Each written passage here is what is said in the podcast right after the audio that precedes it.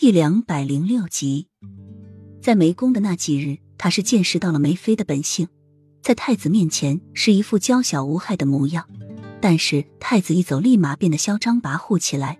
每次太子临幸妃宫的时候，总找各种各样的理由把太子叫回去。上一次表面上很乐意让太子和太子妃相处，但是走到桥边的时候却故意掉进去。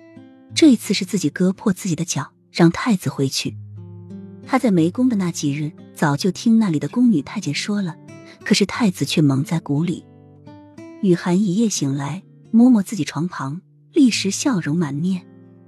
齐盛瑞睁开迷蒙的眼，抓住雨涵在他身上乱摸的手。好大的胆子，一大早就调戏本宫，看本宫怎么惩罚你！齐盛瑞伸手就要挠雨涵身上的痒痒，雨涵嬉笑着躲过。好了。时辰不早了，赶紧更衣上朝吧。他不知道，对他来说，一早醒来发现谁在身旁的人还在是有多幸福。好，你就在床上多睡一会儿吧，有浅绿伺候我更衣就行了。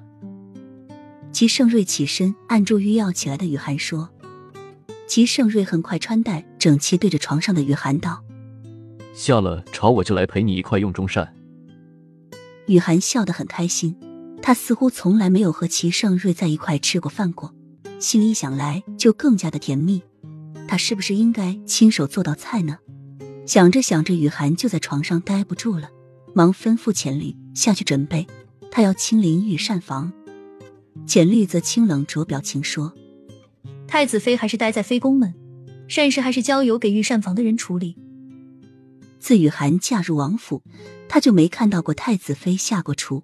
做出来好不好吃还不是一个关键，那御膳房到处都是烧红的大锅，滚烫的油水，让太子妃挺着一个大肚子去御膳房，估计师傅们都不敢做膳了。雨涵见浅绿这么说，也确实，御膳房那么大，她一个孕妇进去纯粹是捣蛋，而且还做的不好吃，将那些珍贵食材都浪费掉了。